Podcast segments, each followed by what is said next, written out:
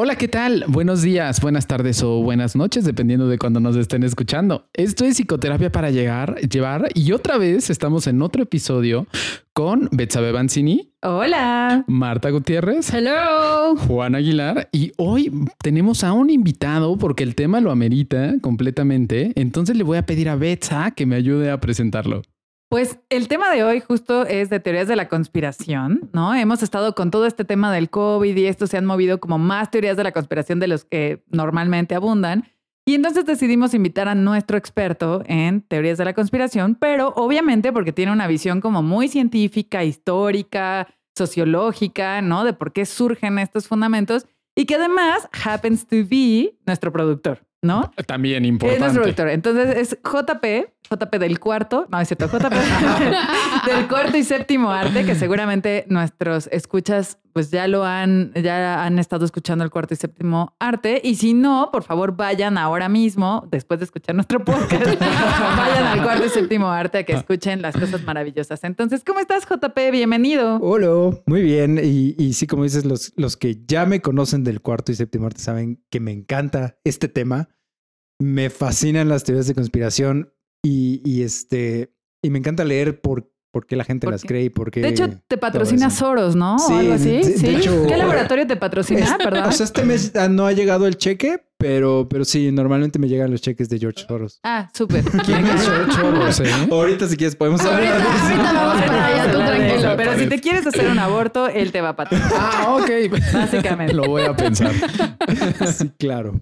Oye, JP, pero ¿qué, qué te gusta de las teorías de conspiración? Sí, ¿O por qué es un tema que te apasiona? No lo sé, no, es, es algo bien, bien raro. Me, o sea, porque hasta Marta me, Marta me dice varias veces, ¿por qué estás viendo esas cosas? Ajá. O sea, porque a diferencia, por ejemplo, de ella que, que a veces ve estas cosas y se enoja Y porque... me enojo, con, o todo- sea... con toda la razón, porque, Ajá. porque pues sí, hay, de repente hay gente que dice esas cosas que dices, no manches. Pero a mí me fascina, me encanta ver, es como hasta dónde puede llegar como... O hasta dónde puedes llevar este tipo de ideas, ¿no? Ajá. Me fascina ver esas cosas, aunque ya sé que tal vez muchas, o sea, están mal o no tienen sentido o lo que quieran. Me encanta, me encanta escucharlas y me encanta leer sobre ellas, me encanta ver videos y me encantan todas estas cosas. Pues como buen historiador que le gusta ver cómo se desarrolla la vida ante sus ojos, ¿no? Sí, Entonces el... Yo pensé que ibas a decir como buen historiador que le gusta ver el mundo arder. Ah, también, Bueno, también. o sea, también, o sea... También yo van creo de que la hay mano. un, hay un elemento ahí de, de este de masoquismo en esto, pero sí. Sí, sí, sí. También tiene que ver.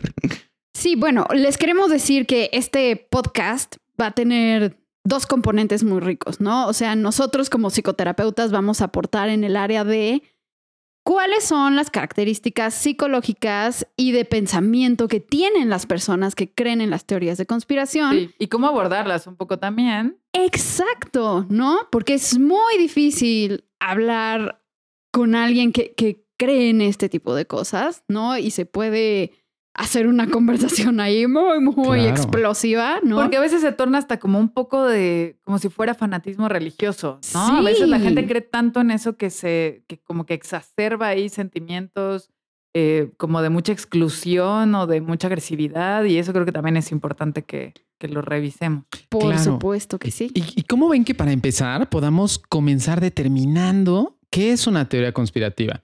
Y les digo un poco qué es lo que yo voy entendiendo. La teoría conspirativa creo que es una colección de teorías no probadas, generalmente populares, que de alguna manera eh, están basadas en la creencia de que hay algo más grande, llámalo gobierno, llámalo institución religiosa, llámalo Judíos, industria, extraterrestres. judíos extraterrestres, El este, estado profundo. mentes eh, superiores a nosotros que tienen como la intención de ocultar cierta información y las teorías conspirativas es todo esto que pasa alrededor de esto. ¿Estamos todos de acuerdo con esto? Es Sí. una muy buena definición. Exacto. Y justo sí. ahí viene esta segunda parte de las dos cosas que decía Marta que van a estar ricas. O sea, por una parte nuestra visión de psicoterapeutas y por el otro lado la visión científica de JP, ¿no? Ajá. No podríamos haber hecho esto sin haber invitado a alguien que tenga como conocimiento Claro. fundado de, de por qué estas teorías no van. Ujú, claro. Agri, agri totalmente.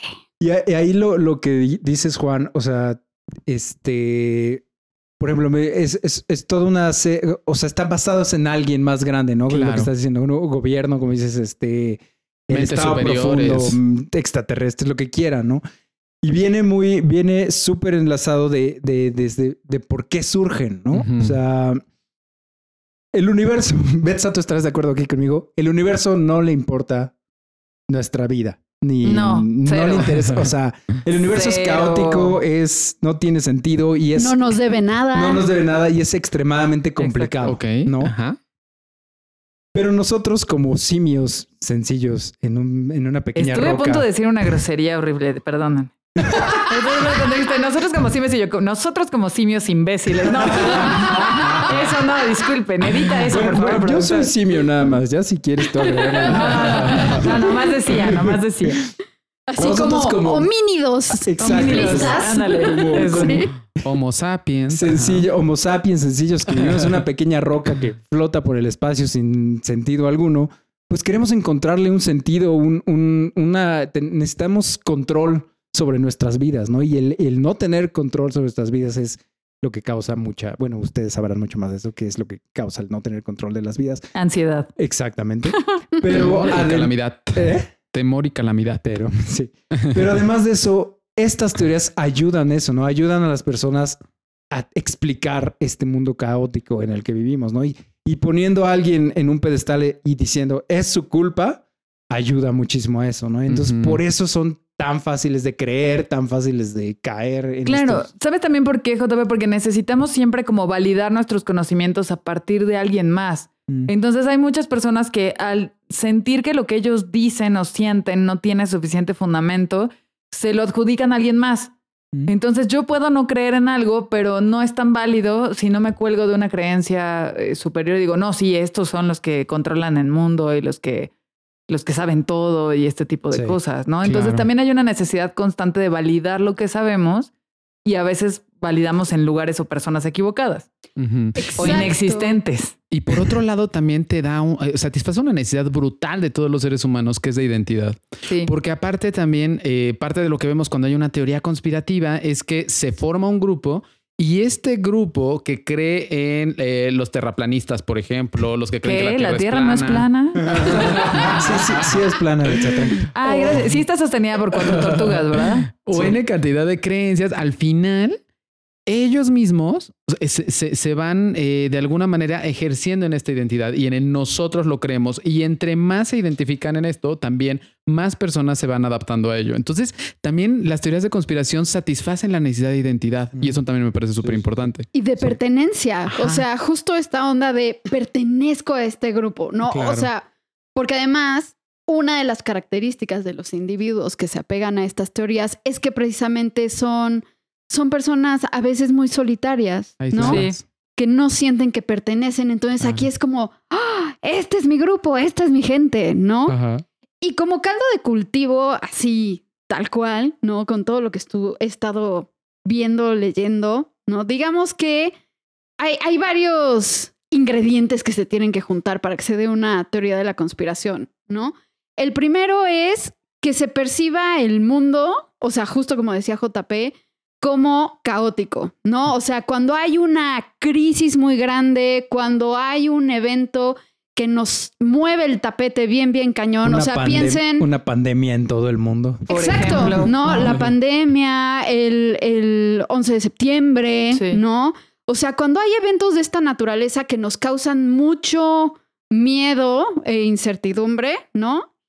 Ahí es cuando surgen estas teorías de la conspiración, precisamente de la necesidad de certidumbre, de Claro. certidumbre, de control. Y además, el otro ingrediente es que estamos en la era del Internet. Y entonces se difunden Entonces, rapidísimo. Exacto. Antes era más difícil que estas teorías ganaran seguidores y ahorita es prácticamente ¡pum! instantáneo. Sí, porque antes tenías que ir de pueblo en pueblo a buscar a tu tía terraplanista y contarte con ella y demás, pero exacto. ahora es cuestión solo de que pues entres a Twitter o de que difundas algo por WhatsApp, ¿no?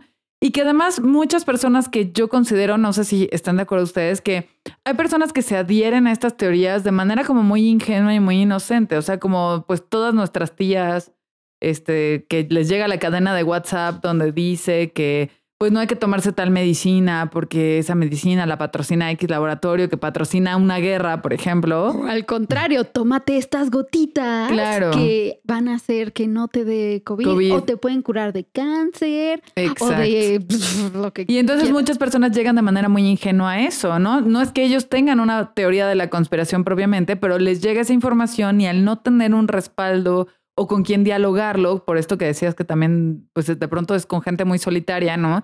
Al no tener con quien dialogarlo, pues pueden, sin querer, estar contribuyendo a este tipo de mala información. Y, y- y Sí, sí, este, o sea, y además, o sea, ju- juntando con eso, es como a cualquiera nos puede pasar. O sea, no es como que nosotros cinco en este cuarto estamos completamente ¿De- inmunes a. ¿De qué hablas? Solo somos cuatro. Ah, ¿Dónde perdón. estás viendo a la quinta persona? ¿Estás bien? Es Se que, le olvidó tomarse su antipsicótico hoy, perdona. es que los, Sí. los reptilianos me dijeron que había cinco personas. No, pero, o sea, todos estamos susceptibles a eso porque es algo completamente normal. O sea, también ese es uno como de, bueno, de lo que hablaremos más, más adelante de cómo, este, cómo abordar Ujú. estos temas con, con compañeros, amigos, familiares, lo que quieran.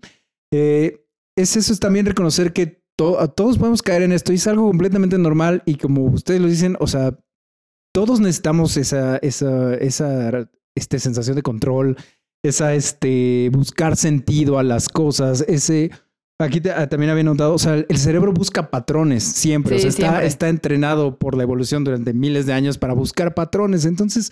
Y además, si, si nos damos cuenta, siempre, y que eso lo hemos platicado tú y yo, JP, varias veces, como las teorías de la conspiración siempre empiezan teniendo sentido. Mm. O sea, si tú conectas los primeros tres puntos, los tres puntos Sí, es tienen como, sentido. no es tan far-fetched. Sí, no es tan ¿no? extraño, claro, esto hace un poco de sentido. Pero cuando ya te vas más allá y más allá y más allá, ya te das cuenta que, que no, ¿no? O sea, entonces Sí. claro que el cerebro va a buscar siempre hacer este mapa que, hablando como clínicamente desde la psicología, sucede mucho en la ansiedad y en la paranoia, por ejemplo, ¿no? Por supuesto. Hay un tema donde puntos se conectan y la mente los interpreta como secuencias con sentido, que precisamente en la terapia muchas veces tenemos que desenmarañar y tenemos que decir, a ver, esto parece tener sentido, pero no lo tiene. Y no estoy hablando de conspiración de simples, cre- simples creencias como mi pareja me engaña porque Sí. volteó su celular, porque se metió al baño a contestar una llamada. Entonces, aparentemente eso tiene sentido y se generan estas interpretaciones. Entonces, podríamos decir que muchas veces estas teorías están muy bien fundadas en esta, en esta necesidad neurológica de buscar patrones. Sí. Claro.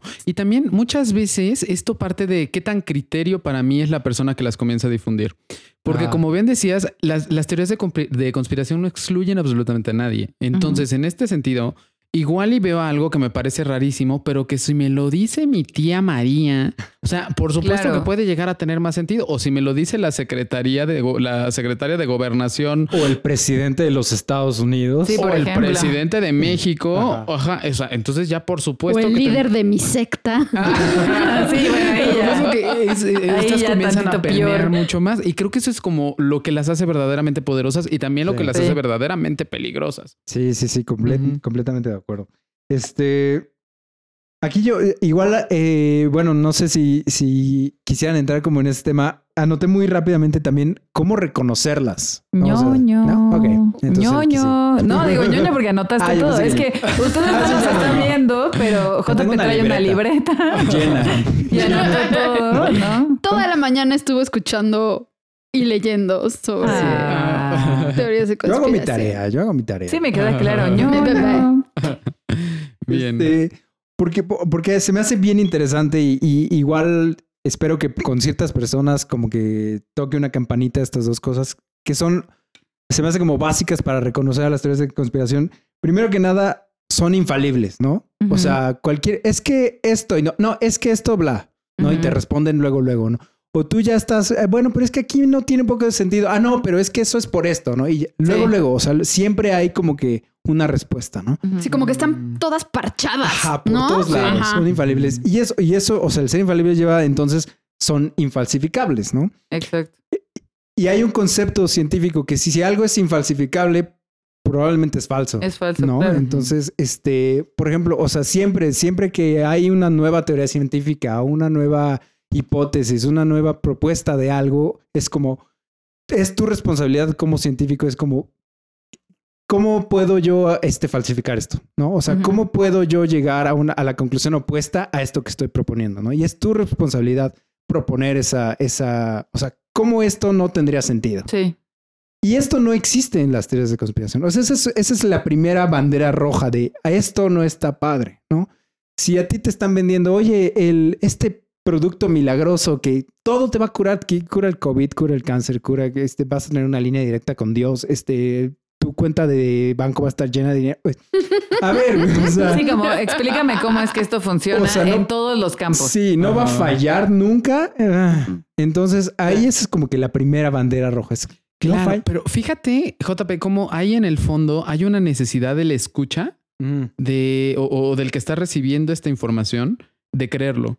O sea, porque la teoría de conspiración es directamente proporcional con la necesidad que tiene la persona de creerlo, Claro. de creer en esto que es más grande, que de alguna manera le completa la figura. Sí, y de aliviar decir, ansiedad. vamos sí, y vamos caminando como justo por la vida con ansiedad, buscando darle sentido a mi vida o a, a la historia que me estoy contando. Y cuando me entregan el santo grial que, que, que hace que esto tenga sentido, entonces por supuesto que la compro rapidísimo y me la Sí. trago luego, luego.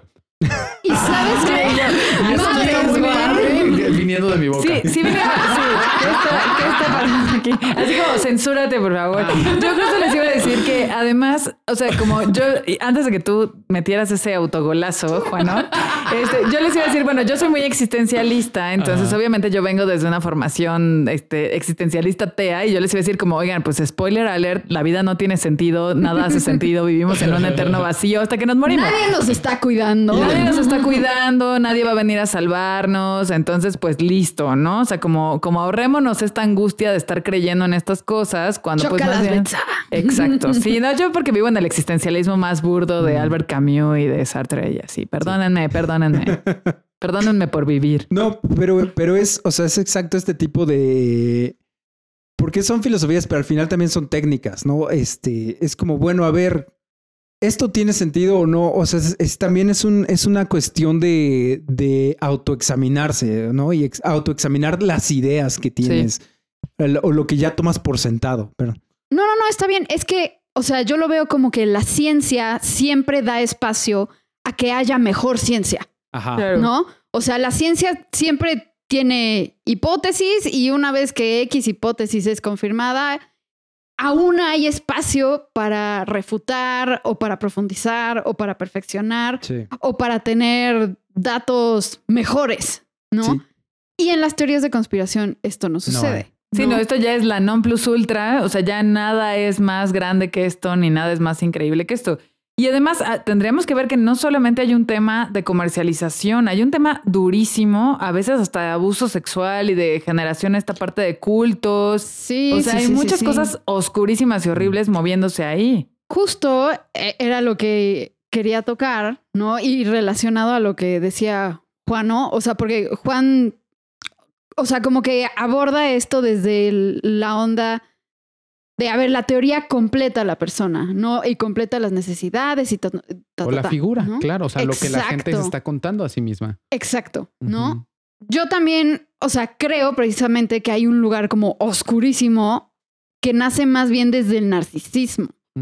¿no? O sea, Mm. porque creo que también las teorías de conspiración eh, son como, sí, el, el arma perfecta para el, el narciso y sentirse especial y sentir que tiene control Ah, sobre sí, otros claro. y sentir que es único y sentir que es poseedor de una información Eso. que nadie tiene. Exactamente también. ¿No? Porque hasta tienen estas frases maravillosas de sé de lo que hablo, Claro. sé lo que estoy diciendo. Así de he estudiado. He o sea, sí, estudiado. pero ¿en dónde? Pues la amigo? información que yo tengo, ¿no? Es un tema como, sí, de sentir esta parte del privilegio, de ser Sí. especial, de yo sé esto que tú de no sabes. superioridad. Yo tengo ¿no? otros datos. Yo tengo otros datos, claro. Y a mí me siempre suena. me encanta. Y a mí siempre me encanta decirle a esta gente como de, cuando dicen como, yo tengo otros datos o es que yo tengo esta información privilegiada, es como, pues no, no sabes nada en realidad, ¿no? Sí, sí, O sea, tú sí. crees que sabes, pero no sabes. Sí. Y es, y es que, o sea, también la, o sea,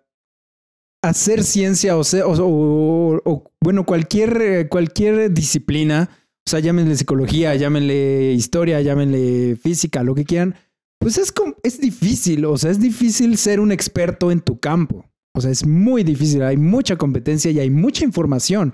Mucha de ella es falsa también, ¿no? Y hay, hay que saber distinguir, ¿no? Entonces, eso, la, la gran mayoría de las personas, y me incluye, somos muy flojos. O sea, no queremos meternos cinco años a estudiar física para ser el experto. No, quiero un video de YouTube de media hora Sí, donde me claro. explique todo lo que, Que me tengo que hable de saber. física cuántica, una- no de la formal, sino Exacto, de the no. other kind. Sí, O sea, claro. no quiero O sea- meterme en una universidad a leer 500 millones de libros o a escuchar 50, ma- 50 maestros hablar de eso. No, quiero un video de YouTube que, de un cuate que me hable súper padre y que dure cinco minutos y donde yo ya sepa todo. Eso es lo que yo O quiero. te ¿no? pones a ver el secreto, la película. Sí. ¿Cómo eso no es cierto? O sea, ¿qué está pasando estoy- aquí? O sea, ¿por qué me trajeron si me van a destruir todo? O sea, yo estoy un poco horrorizada. No sé, o sea, no sé si te tocó a ti, Betsa, pero a mí en la licenciatura, en las clases me ponían esa película. No. ¿Para No, qué? Así como para para Pues para abrir mi qué. mente, ¿no? Entonces, o sea, y obviamente como estudiante de licenciatura era como, wow, esto está bien curioso y bien claro. padre, ¿no? Y sabes que sí, a mí también me la pusieron porque yo me acuerdo perfecto, como decía que tú podías atraer todo en la vida, me acuerdo que yo escribí en un papelito y lo pegué en mi espejo porque igual estudiante de licenciatura. ¿Y se cumplió? Donde- no, espérate, donde yo, yo pedía ganar 40 mil pesos al mes. O sea, yo dije, no, con 40 mil hago, no te estoy pidiendo demasiado universo, 40 mil está cool. Y lo puse en un papelito en mi espejo y todos los días lo pensaba hasta que como a los dos meses dije, ¿qué clase de estupidez es Sí, esta?" esto no, tiene sentido, Sí, güey. Igual de- que Santa Claus e igual que el ratón Ajá. de los dientes. Esto Ajá. no tiene sentido. Sí, claro, pero y sabes que yo tenía una compañera también ya en la maestría que llegaba, eh, no sé si supieron que, bueno, todo, sí seguro, pues, se dieron cuenta, pues que todo este tema del secreto generó una mercadotecnia brutal. Ah, sí, Y entonces te vendían un paquete de tarjetas con afirmaciones diarias. Entonces No. esta compañera cada vez que llegábamos a maestría, tú sabes quién eres si nos estás escuchando. Llegaba con su cajita. el nombre. Sí, después les digo quién. Eh, abría su cajita y nos decía, no, escojan su decreto del día y visualícenlo y Ah. tómense un segundo para leerlo y decretarlo. Decreten al universo. Al universo. Ay, y decías, el frase universo pide... me muerde las pelotas. Claro, porque además el tema es como... Porque cuando yo caí en esta cuenta de qué tontería estarle pidiendo al universo 40 mil pesos, porque dije, ¿qué número uno, qué necesidad tan superflua. Y número dos, y toda la gente que está muriendo de hambre o que tiene un familiar enfermo y que le está rogando a la vida que eso se resuelva y no se resuelve, entonces, ¿qué? ¿No? Y ahí dije, claro, esto es bullshit, ¿no? Ajá. Sí, o pero, sea, ah, y ah, Per- perdón, perdón, perdón. O sea, digo esto porque justo hay que estar pendientes porque esto se puede dar en cualquier contexto. O sea, porque estamos hablando de una universidad, de una licenciatura. Sí, con Claro. ¿no? Entonces, Sí, sí. ojo, también, o sea, una mala experiencia similar. O sea, fue con la primera psicoterapeuta que tuve, que también, si me estás escuchando, tú sabes, Tú quién sabes eres quién eres. que, o sea, seguramente había visto la película o no sé qué en rollos, en qué rollos estaba metida, pero la psicoterapeuta me decía que todo lo malo que a mí me pasaba era porque yo lo estaba atrayendo. Sí, yo también tuve una psicoterapeuta, así no será la misma. ahorita, ahorita chismeamos, Sí. ¿no? Pero, o sea, que es, eso es pensamiento mágico. Claro. Sí, O sea, claro. claro que entiendo que nuestras acciones y nuestras actitudes tienen consecuencias y a toda acción corresponde una reacción, sí, pero de ahí a que alguien psicológicamente esté sufriendo y le digas, es tu culpa porque tú lo estás Claro. lanzando al universo y lo estás Sí, es atrayendo. súper irresponsable. Y es tanto Eh, como no, decirle que está maldito. coraje. Pero a, ¿No? a mí me gustaría Sí. decir como Sí. dos cosas, porque esto creo que es un gran ejemplo de esto primero que decías, Marta, que era que sí se basan en algo que es real de Así. inicio, Ujú. por un Siempre lado. hay un Porque elemento de verdad. Hay una Sí. parte que tiene que ver con la estructura del yo, que es a través de lo cual yo voy viendo la vida, lo que yo soy, yo creo, yo considero, yo valoro. Claro. Y a través de eso voy eh, eh, viendo y viviendo como las experiencias. Pero eso llevado al campo de lo mágico, musical, cómico, no sé, pues por supuesto que se convierte en el secreto. O sea, un concepto que tiene mucho sentido que a través de lo que yo soy, yo creo, yo considero, yo valoro, filtro la vida, pasa a un... Si yo esto me está pasando, me lo estoy pasando mal en la vida es porque yo tengo algo malo, porque yo me lo estoy atrayendo, por un lado. Claro. Y por otro lado, también me parece importantísimo que cuando alguien llega a hablar a en sesión o no en sesión de verdad, eh, respecto a una teoría de conspiración y me pasan cosas y me dan ganas de decirle, güey, neta, Sí, really queen, Amigo, date cuenta. amigo, Sí. date cuenta. en Girl. realidad, eh, no, Girl. Girl, uh, girl, no. O sea, en el fondo, creo que, creo que yo no, no llego a tanto como intentando confrontar esa, de- eh, eh, digamos, como esa teoría.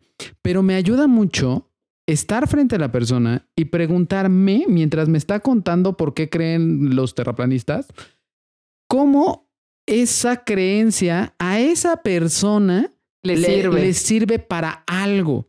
Y, y un poco, ¿qué, qué, qué idea le da? O, o- o para qué le sirve creer esto? ¿O Sí, para ¿Cuál qué es le la sirve? función? ¿Cuál es la función? Por ejemplo, en el caso del secreto, el yo tengo completa y absoluta capacidad de poder atraer todo lo que yo quiera. Me parece que es para una persona que de verdad no ha podido confrontar la incertidumbre de la vida, porque la vida es una fucking incertidumbre. Así es. Y entonces, ante esa necesidad, el secreto queda padrísimo. ¿Sí me explico? Claro, Sí. es la respuesta. Es la Sí, respuesta. un poco como con el tema del fanatismo religioso, ¿no? O sea, si yo no puedo hacerme responsable de mis acciones, entonces responsabilizo una deidad, Claro. ¿no? Y entonces digo, Ujú. Dios, Yahvé, Alá.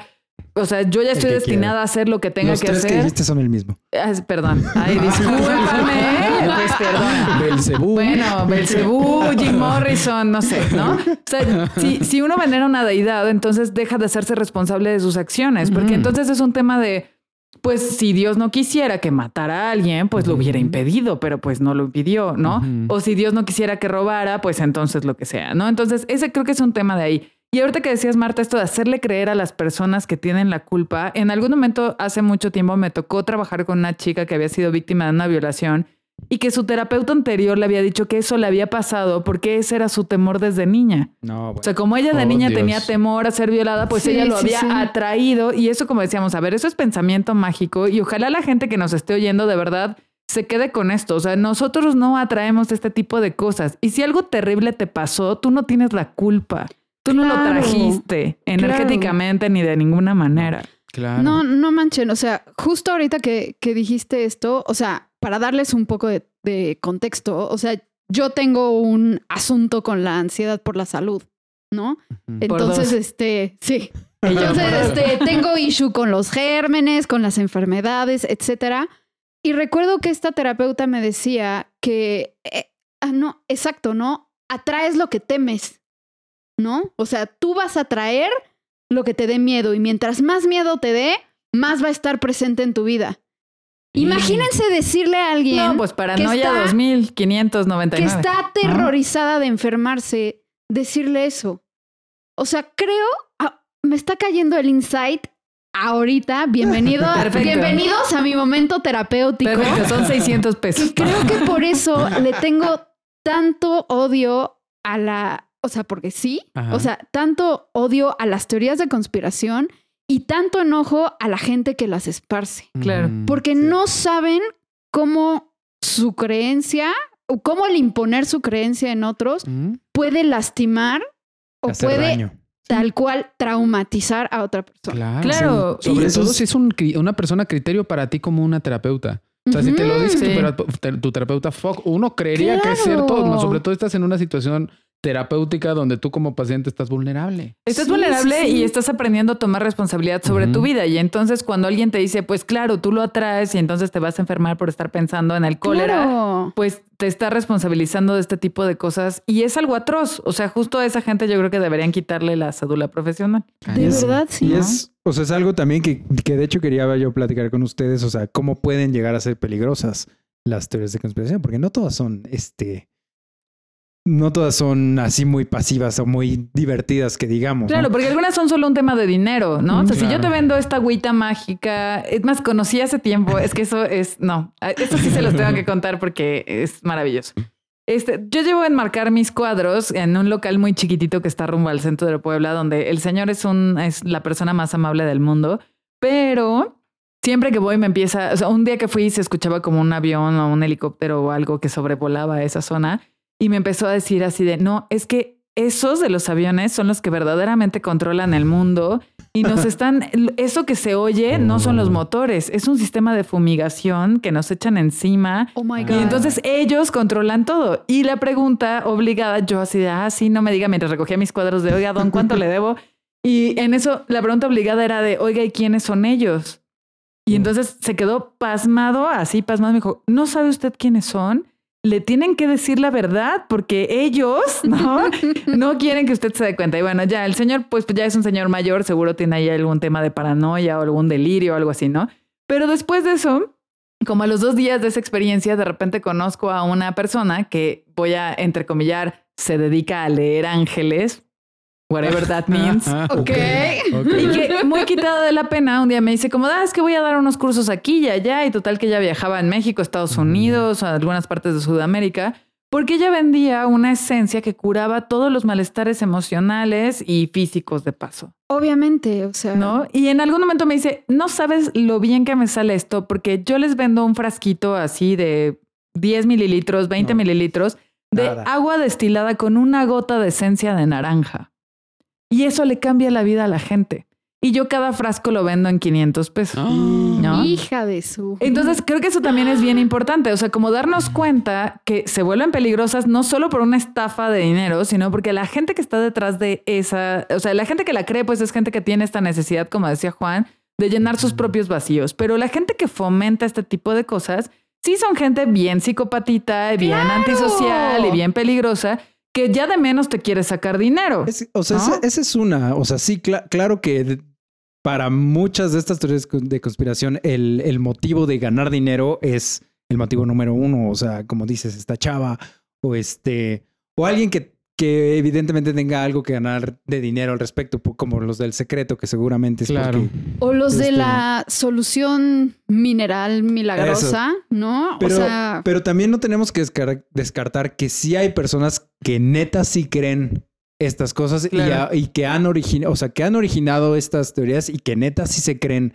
Y este lo que dicen. Claro. Y aparte de todo, si ya de por sí esto está muy complejo, pues súmale un poquito esta variable que es las teorías de conspiración que sí fueron ciertas y que trataban de un tema de dinero. Claro. Exacto. Como las tabacaleras diciendo en algún momento que eh, el, el fumar eh, promovía la salud respiratoria. O en el tema nutricional hay unas interesantísimas. sí. O sea, en, en el de, eh, eh, una de las, este, en el tema nutricional como más famosas es que los productores como de azúcar promovieron frecuentemente el eh, que en realidad lo que subía de peso a la gente era el consumo de grasas.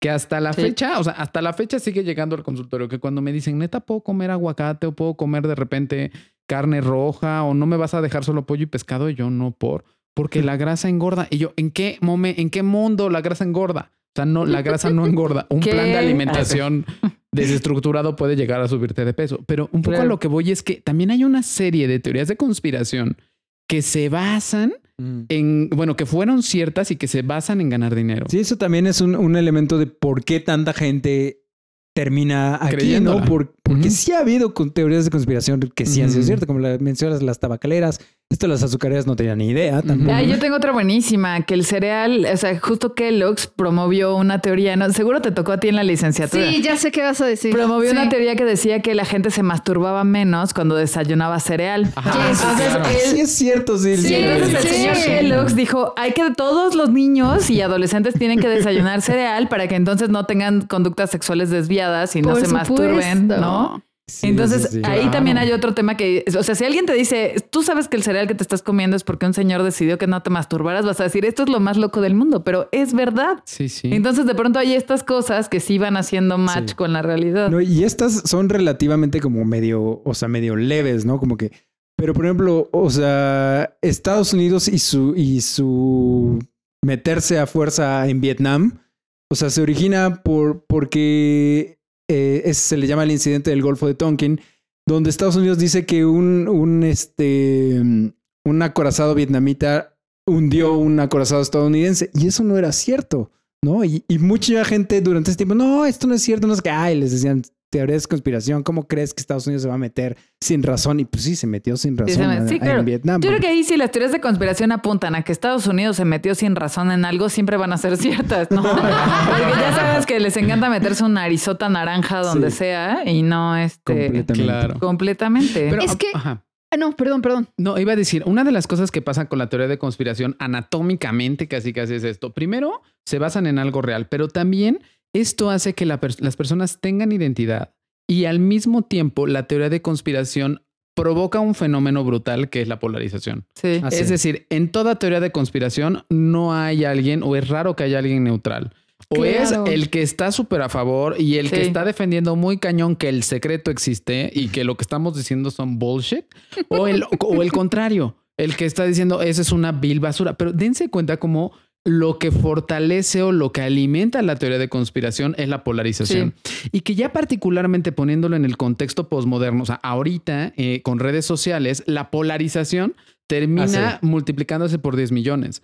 Porque aparte de todo, hay grupos que también están como individuos más bien que pertenecen a ciertos grupos y estos individuos que pertenecen a ciertos grupos están recibiendo constantemente información de lo que otro grupo está recibiendo la información contraria. De tal manera que yo, si seguí la página del secreto de Lea Tus Ángeles, de tusangeles.com o lo que sea, me va a llegar esa información y yo voy a decir, Betsa, diablos. ¿por qué Maldito no algoritmo en de los Google. ángeles? Pero tienes o sea, que- Betsa tienes- tendrá que estar loca. Tienes que decirlo como de, oh, Betsa, Oh, diablos. Betsa. ¿Por qué? Sí, con traducción. Oh, Con Betsa, doblaje, diablos. diablos. ¿Por qué no estás creyendo en los ángeles? Porque yo creo en las grasas y en la dieta keto, Juana. Oye, sí, hablando, un día hay que hablar de dieta keto porque eso es un culto, no manchen. Claro. qué onda, ¿no? No, Eso la es un culto, te juro que sí.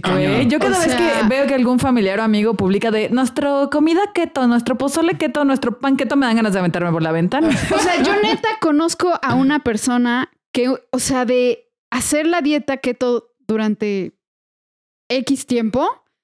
O sea, hubo un día que no sé qué pasó, o sea, porque no sé cuál es el proceso fisiológico, pero Ajá. empezó a alucinar.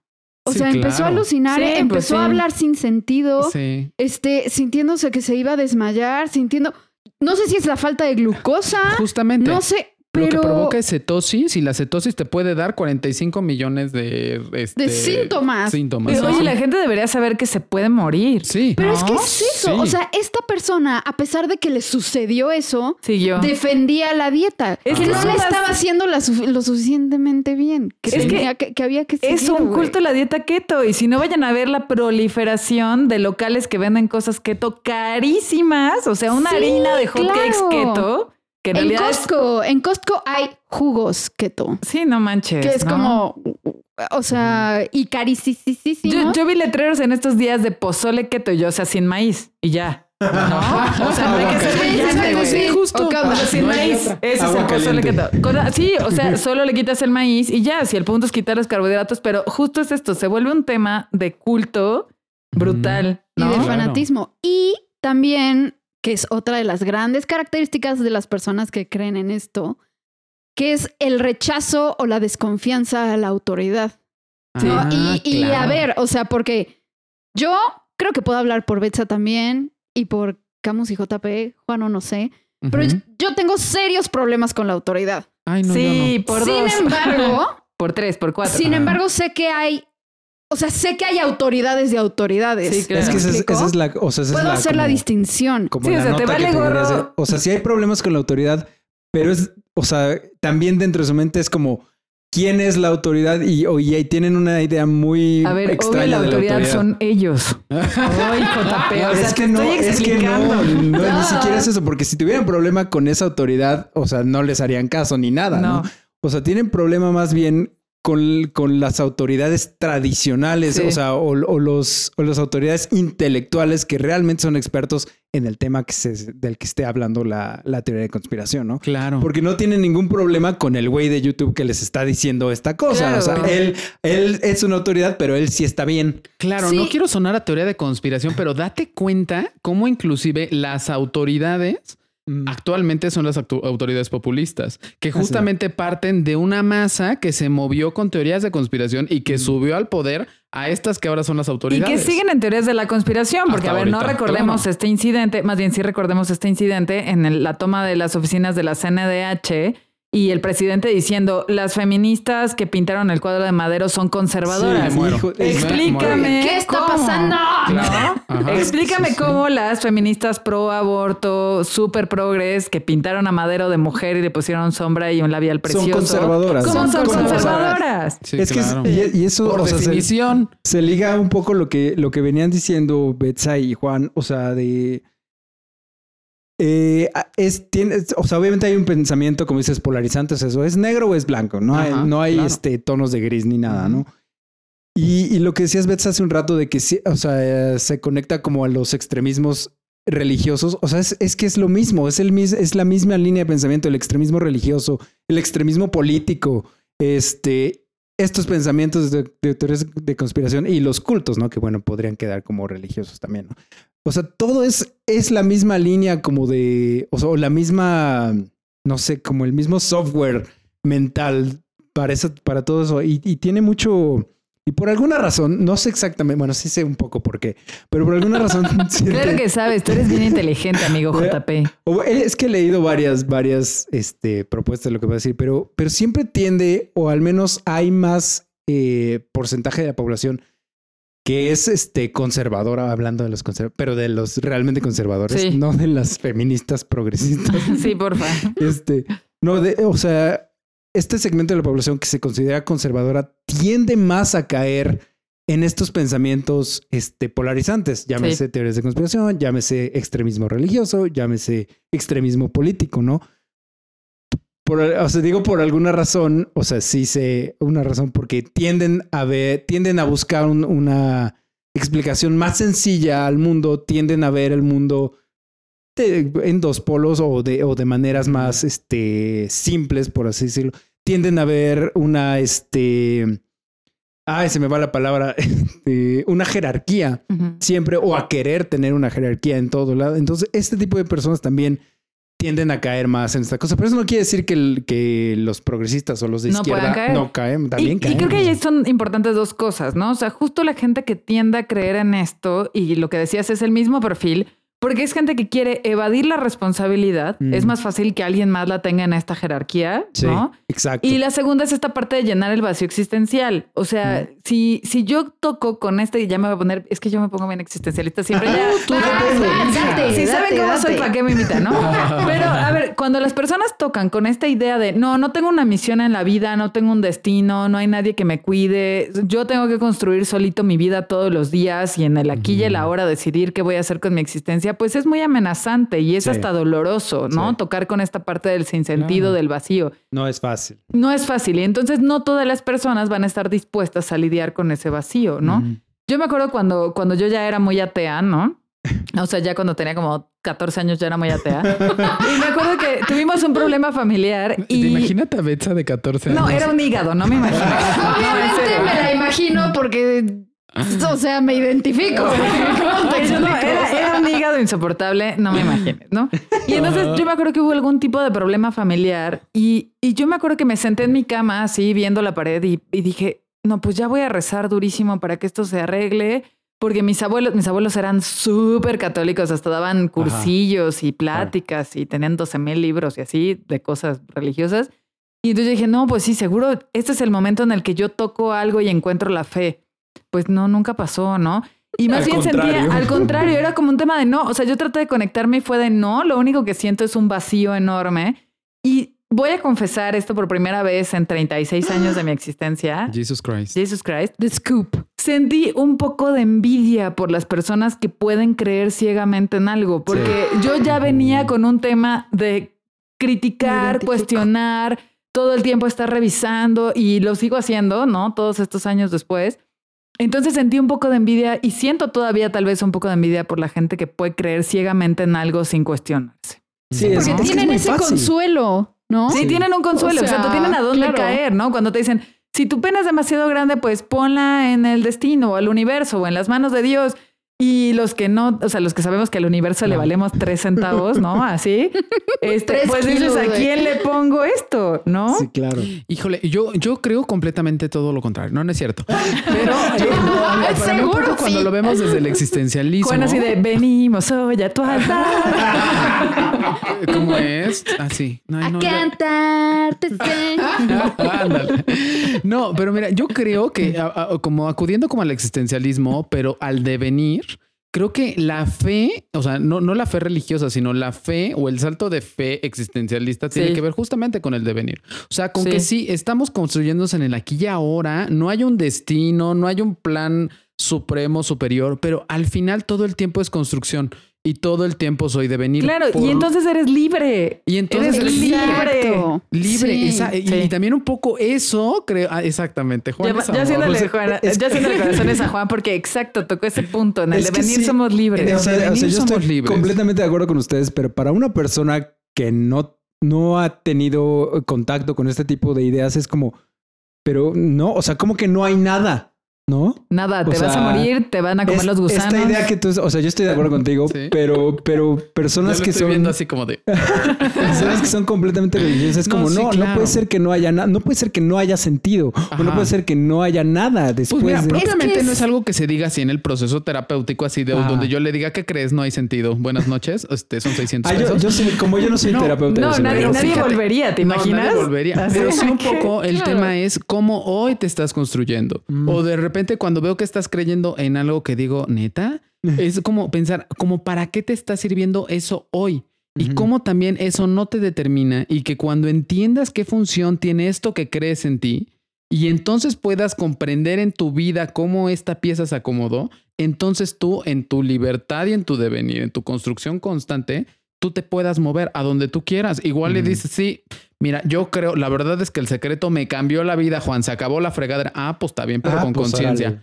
No, no, no, pero consciente de exactamente cómo esto Sí. funciona en tu vida. Claro, Claro. y consciente Y que- de tu responsabilidad en ello Exacto. también. Exacto, o sea, y que claro. cuando ya no tenga función, ¿no? Pues te hagas responsable de eso. Claro. Porque el existencialismo al final es eso, hacernos responsables de nuestra libertad. Así es, exacto. Oigan, yo tengo una pregunta. Además de darles un antipsicótico y llevarlos al psiquiátrico, ¿cómo lidiamos con las personas que son muy apasionadas de las teorías de la conspiración? Así nomás. Esa es, esa es la Antipsicótico mejor y al forma. psiquiátrico, ya, Sí. una lanzapina y listo, bye. Mira, No, ajá, no. mm, adelante, adelante. Sí. Sí. Este, o sea, bueno, primero que nada, eh, lo que venía diciendo desde el principio, o sea, esto no es exclusivo de un segmento de la población que está mal, ¿no? O sea, no, esto nos puede pasar a cualquiera. O sea, yo, yo quiero confesar que soy firme creyente de pie grande.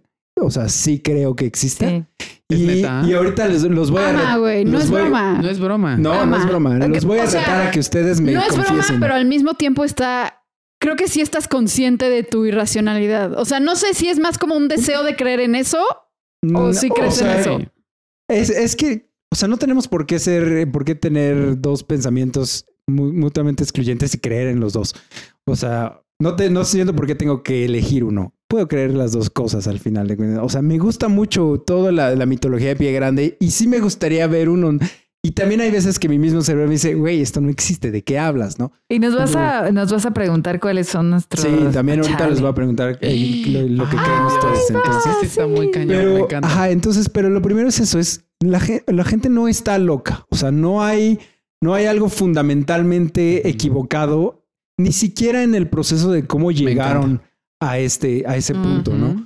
Porque, porque el mismo, eh, el mismo proceso de haber llegado ahí, o sea, de, de buscar una respuesta alternativa a algo que está pasando, ya te quiere, ya te, a mí ya me dice que sí hay un pensamiento crítico. Tal vez no está completamente desarrollado, pero sí existe, ¿no? Es como, oye, aquí tengo un problema, ¿cómo lo resuelvo? Pues me voy a buscar cómo lo resuelvo. Tal vez la forma o el lugar donde encontré cómo resolverlo no fue la correcta, definitivamente. Chequen sus fuentes, amigos. Sí, Exactamente. siempre. Y, y sí, no. Pero sí hubo, sí hubo un pensamiento este, crítico ahí, ¿no? Sí. Les digo, por más este, incompleto que haya estado. Entonces, en primer lugar, no están locos. Entonces, si llegamos con nuestro familiar, con nuestro amigo, con nuestro compañero de trabajo a decirle, es que eres un tal por el cuerpo, ¿cómo crees estas tonterías? Pues ya desde ahí empezamos mal. ¿no? O sea, no se puede, no, no podemos empezar un debate de esa manera, ¿no? Y ni Mm. siquiera tiene que ser un debate, ¿no? Pues, o sea, más bien, de hecho, lo que yo he, yo he encontrado de cómo abordar estas cosas es que más bien tiene que ser una conversación, tiene que ser una Ujú. plática de- en la que, este, primero que nada, respeto, eh, compasión y empatía, ¿no? Porque, o sea, compasión, porque yo también puedo creer en estas cosas si no, si no me hubiera ido por otro lado, ¿no? O sea, Y compasión y autocompasión, porque, a- o sea, a mí sí. me cuesta mucho trabajo autorregularme en este tipo de conversaciones. O sea, a mí me habla alguien como del movimiento antivacunas o de esta solución mineral milagrosa que puede causar falla renal, falla cardíaca, falla, ¿no? O sea, y se la dan a, son personas que se las dan a sus hijos o algo así. Y sí me enojo, o sea, me cuesta mucho trabajo autorregularme. Y, ese es, y eso también, o sea, ese es igual un, un paso antes, o sea, un inciso antes es... eh, ¿Puedes con eso? Saber, no, saber cuándo abordar, ¿no? Exacto. Y saber si de plano, o sea, una pregunta clave es, o sea, ¿qué se necesitaría para cambiar tu opinión? Y si la gente te dice, no voy a cambiar mi opinión, entonces, o sea, porque, y la gente, hay- va a haber muchas personas que te digan eso y hay mucha gente que, que no quiere cambiar su opinión genuinamente. Claro. Entonces, ¿sabes qué? Mejor, ahí la Sí, mejor, mejor no hablamos. Hay que "Oye, hablar del clima. Las saladitas Claro. son horneadas, ¿no? O sea, este, Sí, es como Incluso, cuiden- más bien, una pregunta que se puede hacer como en el fondo es: ¿y quién, quién se cree uno mm.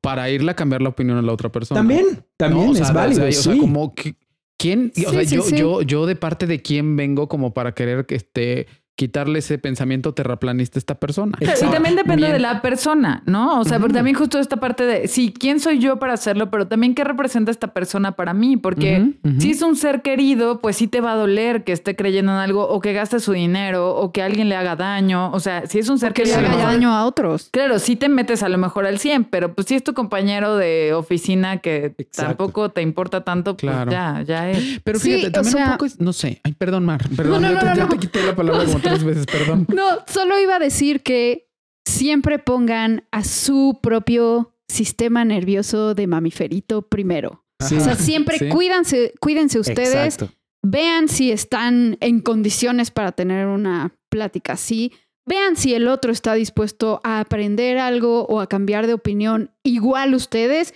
Y si la respuesta a esas cosas es no, Pues no. Claro. Ah, y la- porque la Sí. pregunta también es para uno, es así, yo estoy dispuesto a cambiar mi opinión Sí, sobre este eso. tema.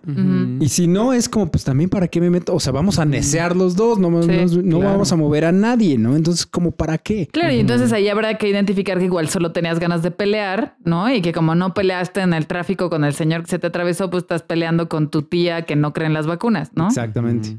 Sí, sí, sí. Entonces, o sea, bueno, ya, ya si, si pasaste estos filtros de, ok, yo sí, voy a- yo sí tal vez pueda cambiar mi opinión, tú también tal vez puedas cambiar tu opinión.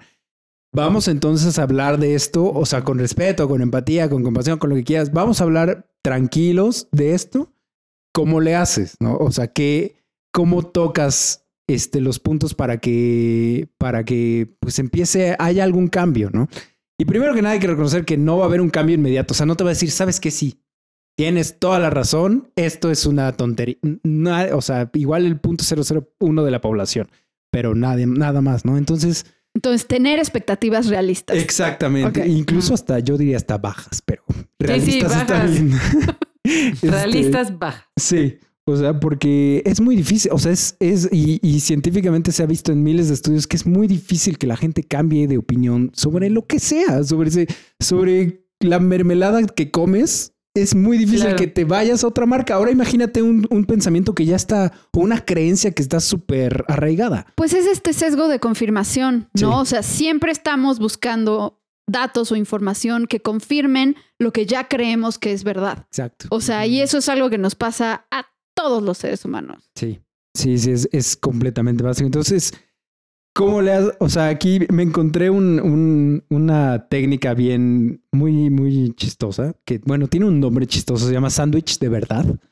O en inglés Oye, es... yo tengo hambre, quiero Sí, ya me dio hambre también. Este, en inglés le ponen como fact, fallacy, fact, o hecho, falacia, Ajá. hecho que, que tú mismo, o sea, le, le- le entregas a tu, al, este, Interlocutor. a tu interlocutor un sándwich de verdad. Por ejemplo, dice, a ver, hace un ratito que hablábamos del 5G, ¿no? Eh, el 5G, entonces, eh, ¿qué es el 5G? Es una tecnología pa- de, de telecomunicación que, se, que funciona a base de, de señales electro- electromagnéticas, ¿no? Y tú me estás diciendo que el virus, eh, que, que esta tecnología va a esparcir el coronavirus, ¿no? ¿El virus qué es? Es un ser, bueno, es un elemento orgánico Un que ser causa unicelular. un ser unicelular que causa enfermedades, ¿no?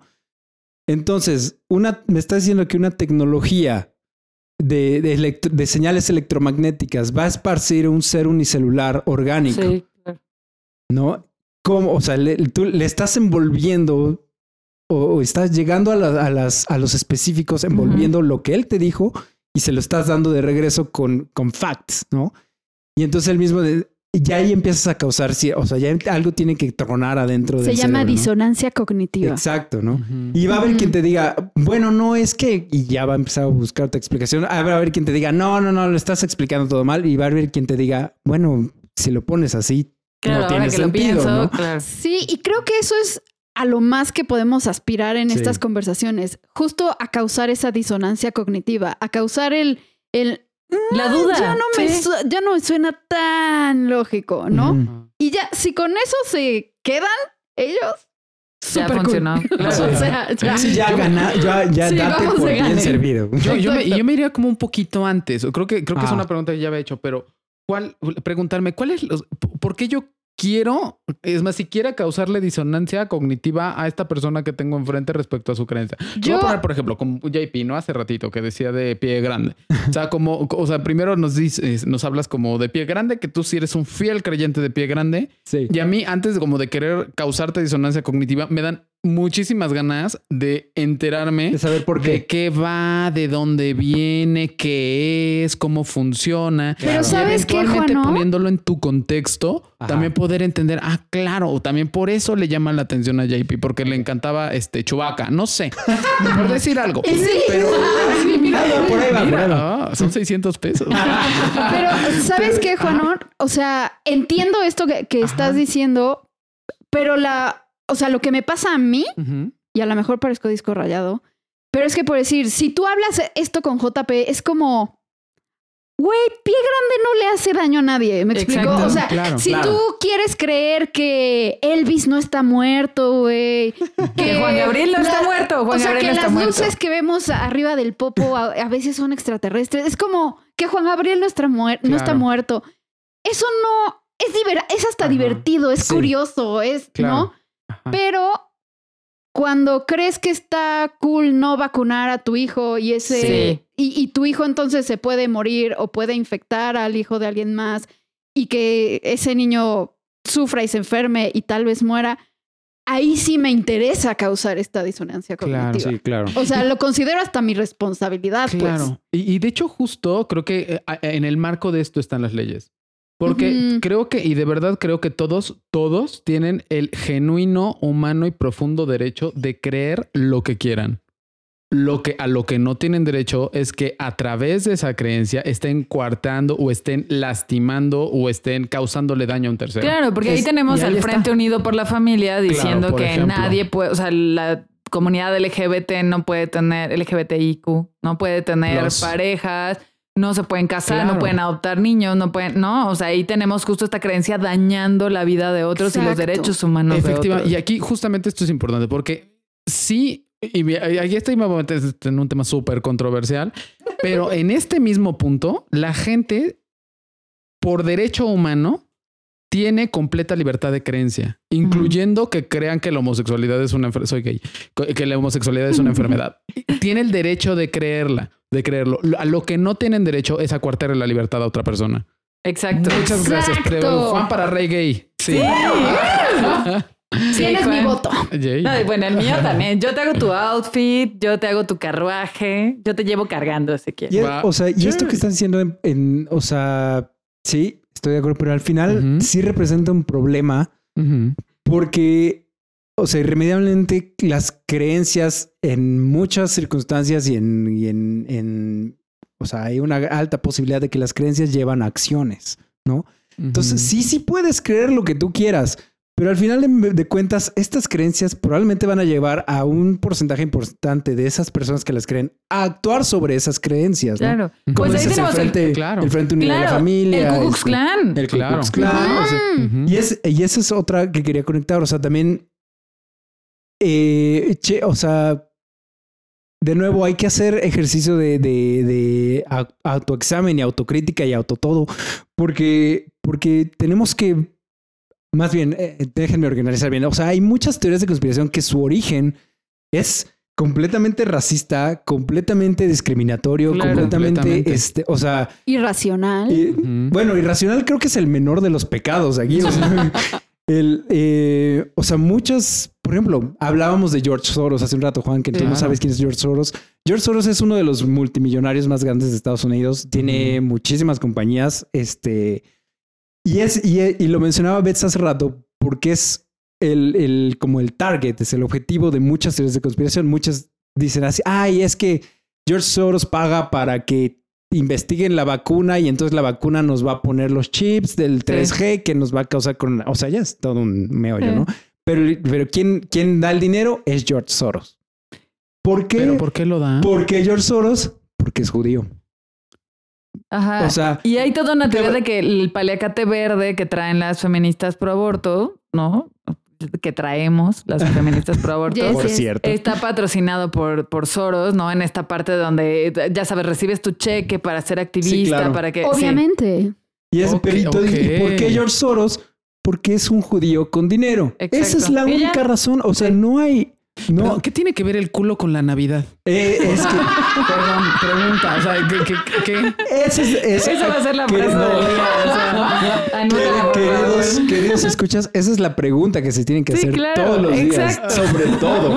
O sea, Exacto, no- cada vez que escuches una teoría de la conspiración, así Sí, tal cual, ¿qué que tiene que ver que- con el culo, sí. con la Navidad. Sí, eh, esa es la Acabo de pregunta. hacer un sándwich. Esa es la pregunta. Culo, man. Navidad, sí, ajá.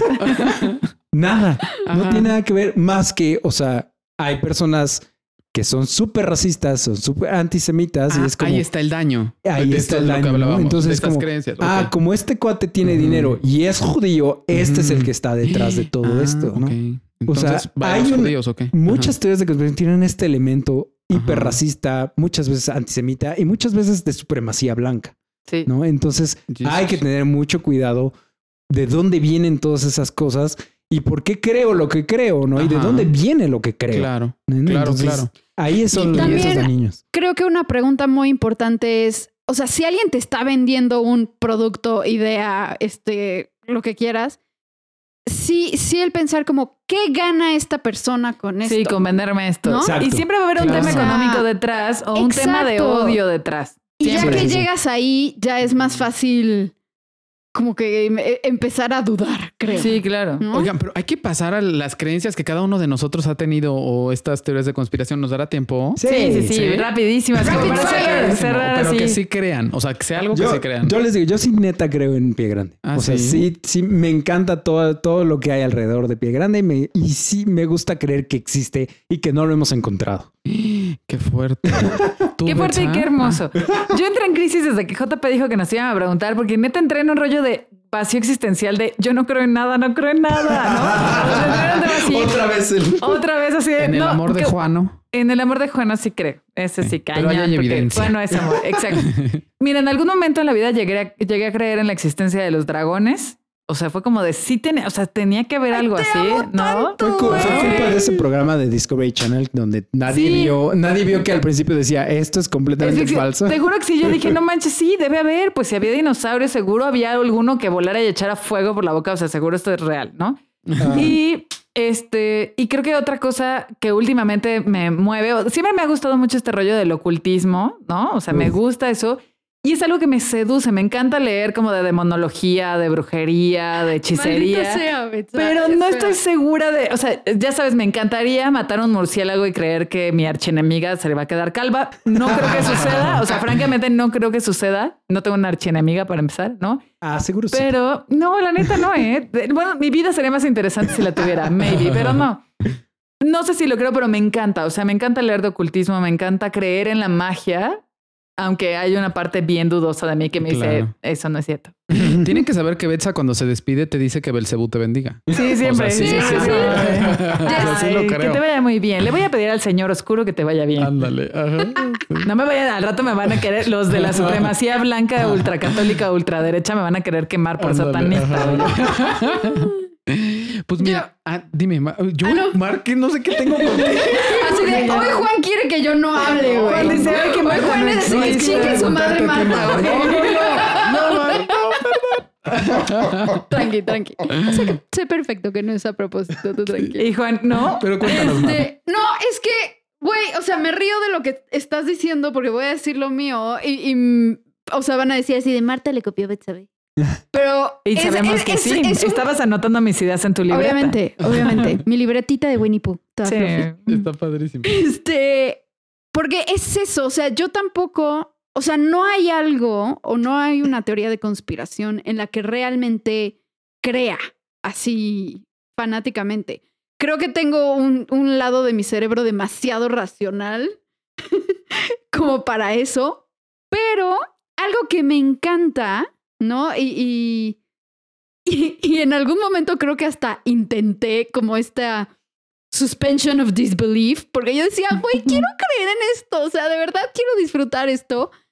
Todo el rollo, por decir, como de, de la Wicca, Ajá, o claro. sea, de, de, de, de Ma- Wicca. Marta salía en Jóvenes Brujas. Ajá, no, como de. Wicca y de las fases de la luna y la diosa Sí. de la luna y cómo la diosa y el dios y entonces el equilibrio entre lo masculino y lo femenino y las estaciones y las hadas. Es que está bien bonito, Y, la verdad. O sea, toda esa, o sea, no es tanto como esta parte como de ocultismo satánico, Eh, el mío sí, el mío sí era ocultismo satánico. pero a mí, o sea, más bien esta parte como de la magia de la naturaleza y lo cíclico de la naturaleza co- con este elemento mágico. O sea, de hay, hay duendes y haditas y que se llevan la no sé qué y que bendicen tu no sé qué otra cosa y que no, o sea, por decir los festivales de la Wicca, que son, o sea, Mabon y Ostara y que es como el ¿Qué es equivalente a Halloween, Ah, ok. ¿no? O sea, todo eso me fascina, güey. O sea, amaría, neta, yo haría mi ritual de, ah, hoy es Halloween, güey. Hagamos mi ritual para, este, honrar a mis ancestros, Ajá. ¿no? Pues hay que O sea, hacerlo, ¿no? Hay que hacerlo, sí. Amo, amo esa, esa parte. O sea, sí. Bien. Bueno, tú además de creer en RuPaul, ¿qué crees? Yo solo puedo creer en RuPaul. Puedo creer RuPaul lo es todo en esta vida. Yo también creo en RuPaul, por Al cierto. menos RuPaul es real, o sea, no- Claro. Está ahí. Pues sí, aparentemente. Pero yo sí creía que RuPaul era mujer. Ese es mi... No, no es cierto. Yo, creía que eran dos personas, que eran, que, que era nada más era la que, no, que era la Una que era salía. la señora güera, ¿no? Exacto, la que salía ya en- con los jueces, esa era RuPaul y el, y el, el otro güey que se metía a decirle los... los Darle como- las instrucciones. Ah, darles- Pensé que era otro güey X. Era otro güey. sí. Pues ahora puedes creer en la magia del drag. Tenía yo 33, Sí, claro. tenía yo 33 años cuando me enteré que son la misma persona. Ah. no, cañón. Bueno, eh, aparte de RuPaul, creo que este en los ovnis. O sea, sí eso, o sea, pero porque tuve una experiencia que sí fue como muy heavy. Se las cuento en dos segundos. Iba, o sea, me acuerdo que tenía como 8 o 9 años. No me acuerdo cuando te aprendes las tablas de multiplicar, porque venía con mi mamá. O sea, en mi caso nunca. No, no es cierto. y entonces me acuerdo perfecto que veníamos en el carro, eran las seis de la tarde, eh, íbamos a Atlisco porque pues yo crecí en Atlisco, entonces estábamos en Puebla, eso es como 40 minutos a Atlisco. Eh, seguíamos en la ciudad, eran las seis de la tarde y estaba 8 por 8 por 1, 8, 8 por 2 y así. Estaba terminando la tabla del 8. Mi mamá me venía como un poco como ayudando, un poco la veníamos repasando y de repente eran las 10 de la noche. Aparecimos en un lado de la ciudad que no conocíamos No. y fueron cuatro horas que los dos perdimos, que no supimos Wow. exactamente qué pasó. Se me puso chinita la piel. Se me también. Ya, Abducción, mi abducción. mamá, íbamos solos, yo estaba chavito, entonces mamá estaba muy asustada, terminamos pidiendo como instrucciones para ver cómo salíamos a Tlisco, ya al final eh, una pareja de jóvenes nos dijeron, sí, sí, este, si quieren síganos, estábamos lejísimos. Así, una pareja de jóvenes con unos ojos al- almendrados grandísimos. ¡Qué impresión, güey! Entonces, desde ahí, o sea, cuando hablo de temas de ovnis, digo, híjole, sí, o sea, sí, sí le creo. O sea, porque sí son, sí, sí fue algo que hasta la fecha no nos explicamos de otra Sí, manera. claro. que no O sea, tienes una explicación de esto. Es que justo es esto. O sea, como, como dos personas Pueden Sí, perder pueden cuatro horas de su vida. en- pierden cuatro horas de su vida sin darse cuenta en una ciudad. Y no es así como que veníamos en el bosque y unas luces. No, o sea, veníamos en la ciudad Sí, claro. rodeados de gente Sí, y perdimos claro. cuatro horas. Amo tu traducción del Sí inglés está. así. Veníamos en el bosque. Me encanta eso. Es que yo encanta. trabajaba como en Home and Health, así como. Yo también. Doctor creo que debo comer más espagueti. Oh, creo que te A voy ver, a poner para- una dieta. Bueno, para las super racionalistas que según no creen en nada que sea. Ay, pues ver, perdónanos por este, vivir de ¿quién- nuevo. ¿Quién mató a Colosio? Yo sí creo que pasó? Salinas. Y además a mí, a mí además Salinas me cae re bien. O sea, la gente me va a odiar, pero a mí me cae re bien. Pero es teoría de conspiración porque no tienes evidencia al respecto. No, claro. Pero hay una serie en Netflix, Mis Fuentes, que Ah, es la serie de Netflix. Ah, no, entonces está Yo bien. tengo no. otros datos. Yo, vi un video de Dross, ¿no? Así. Pero es que es así de fácil. Sí, o sea, claro, como no hay fácil. una explicación, pues Oigan, Salinas. ¿les da miedo la Claro. voz de Dross? A mí me da miedo. No sé. les- A mí depende lo de qué escucho, hora y en qué estado de ánimo esté, porque lo puedo disfrutar muchísimo o si puede estar así de Camus, acompáñame al vestidor, tengo miedo. Yo no tengo idea de qué están hablando. Tienen que ver a Dross, no ¿cómo creen? Es un Tienen que ver a Dross. pero tiene Hablando de una voz teorías- medio rara. Sí, hablando de teorías de la conspiración, Dross tiene unos rankings así buenísimos de los lugares más aterradores del planeta y de... Oh. Sí, nos encanta ver ese tipo de experiencias en el espacio exterior. Páseles el del espacio. Y por cierto, nosotros tenemos, bueno, yo les tengo una recomendación cuando digo nosotros me refiero a Camus que está aquí junto a nosotros. Es la ¿Es que no. ¿Es una más? alucinación nuestra? Es nuestra, no es una alucinación, está Camus, ¿no? Estamos viendo una serie documental de Netflix que se llama Para bien o para mal, que es una serie que justo desmitifica algunas creencias que Camus ha sufrido mucho viéndola. Este, eh, justo desmiti- desmitifica algunas de esas creencias de los productos milagro, ¿no? Eh, hay algunos, hay, hay un episodio, el primero es sobre la aromaterapia, ¿no? Y este tema de la gente, de los aceites esenciales más bien, y de la gente que se clava y es casi una religión Sí. y hay todo un tema de jerarquía y pirámide, ¿no? A Ahí. mí me regalaron unos en mi cumpleaños. Porque está bien, tienen un punto de Sí, sí, aplicación sí. interesante, pero ahí te explican cómo estos modelos de negocio, algunas cosas están muy buenas ahí. Ajá, Y el segundo episodio que vimos hoy, de hecho, sobre sexo tántrico y justo como esta parte del culto que hay detrás, ¿no? Toda esta sí, sí, desviación que hay del tantra, la, la apropiación cultural, etcétera. O sea, está muy No buena. hay uno de homeopatía, güey. Sí, hay una de homeopatía, hay una de leche materna, este, hay como varios. La verdad es que está muy buena y sí la recomendamos bastante porque hay un punto de vista desde la gente, o sea, la primera parte del episodio siempre es gente que lo vive y que te dice, a mí el aceite de lavanda me salvó la vida y me quitó mi tumor cancerígeno en el cerebro, literal. ¿Neta? Y después está la parte médica y hay terapeutas hablando de, a ver, la gente cree en esto porque esto y esto y aquello. O sea, la verdad está muy buena. Entonces, Mm. échenle, échenle un ojo, les va a El gustar. efecto placebo es real, entiendo, pero tiene sus limitaciones. Exacto. Sí, Sí, no sí, vamos, sí. o sea, yo no podría venir a decir aquí mi tumor hipoficiario se redujo con aceite de lavanda, seriously not, Sí, Ya. sí, sí. ¿no? Se redujo con dieta keto. No, no es voy a cierto. ver. Oigan, es que está muy cañón porque nos la pasamos re bien aquí platicando y la verdad es que se nos va el tiempo volando y pues ahora, pues el tiempo que es nuestro peor enemigo, pues no, no les encanta frase de podcast, frase de, se- de señora que está teniendo un programa de radio. Pues es que Es- eres la tía, Juan. Eres la tía sé. Juana. Oigan, pero me gustaría que para despedirnos justamente, pues diéramos nuestras redes para poder, eh, para que nos puedan como contactar, para que nos puedan seguir. Que Betsa, ¿puedes comenzar? Sí, a mí me pueden encontrar en Facebook como con una fanpage que es B Banzini Terapeuta, ahí me encuentran, y también me pueden encontrar en Twitter peleándome con el mundo como arroba Betzalcoatl. Yo peleando con la gente, yo poleo con la gente divertido mala. verlo. Sí, yo siempre poleo con todo el mundo. Entonces ahí me pueden encontrar como arroba Betzalcoatl y ahí con mucho gusto discutimos cualquier, cualquier conspiración que quieran discutir. Marta. Perfecto. A mí me pueden encontrar en Twitter como MF-GTZ de Gutiérrez y me pueden encontrar en Instagram como PsicoMF con P de papa al principio. Muy bien. Pues a mí me pueden encontrar como Nutrisic Juan en Twitter y como Juan Aguil en Instagram. Y también me pueden agregar a Facebook, ¿está bien? Si no, como Pues tú Juan que es muy Aguilar. amigable. Pues o sí, ustedes- O sea, nosotras dos que somos bien paranoicas, güey, pero tú adelante. O sea, Ustedes pueden agregarme tú igual a. Facebook, así no es una página, es más bien como una página personal, Un pero perfil. estoy como un perfil, como Juan Aguilar. Y nuestro querido JP, ¿dónde te encontramos? ¿Dónde escuchamos el cuarto y séptimo arte? ¿Dónde compramos en el Tianguis tus productos? Cuéntanos.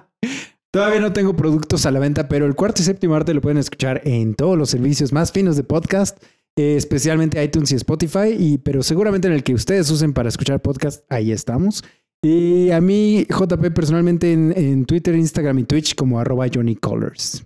ok, muy bien. Pues ha sido un gusto como siempre estar con ustedes. Ha sido muy hermoso. Yes. Y recuerden que, bueno, nos escuchamos el siguiente podcast y que en la descripción van a encontrar ahí el correo de contacto para que nos manden sus sugerencias de temas, sus comentarios, su teoría conspiracionista favorita. Ahí estamos. ¿Y por qué es real? Y porque es real, exactamente. y si tienen fotos de pie grande, también las pueden mandar a Ah, ese esas- correo. Haría esas muy yo les dejo mi correo personal para que me manden esas. para que se las manden. Pues gracias, ha sido toda una experiencia maravillosa como siempre estar con ustedes. Ya saben que nos podríamos seguir otra hora, pero entonces nunca acabaríamos. Los amamos mucho, descansen y nos vemos en el próximo episodio de Psicoterapia para Llevar. Adiós. Bye. Bye.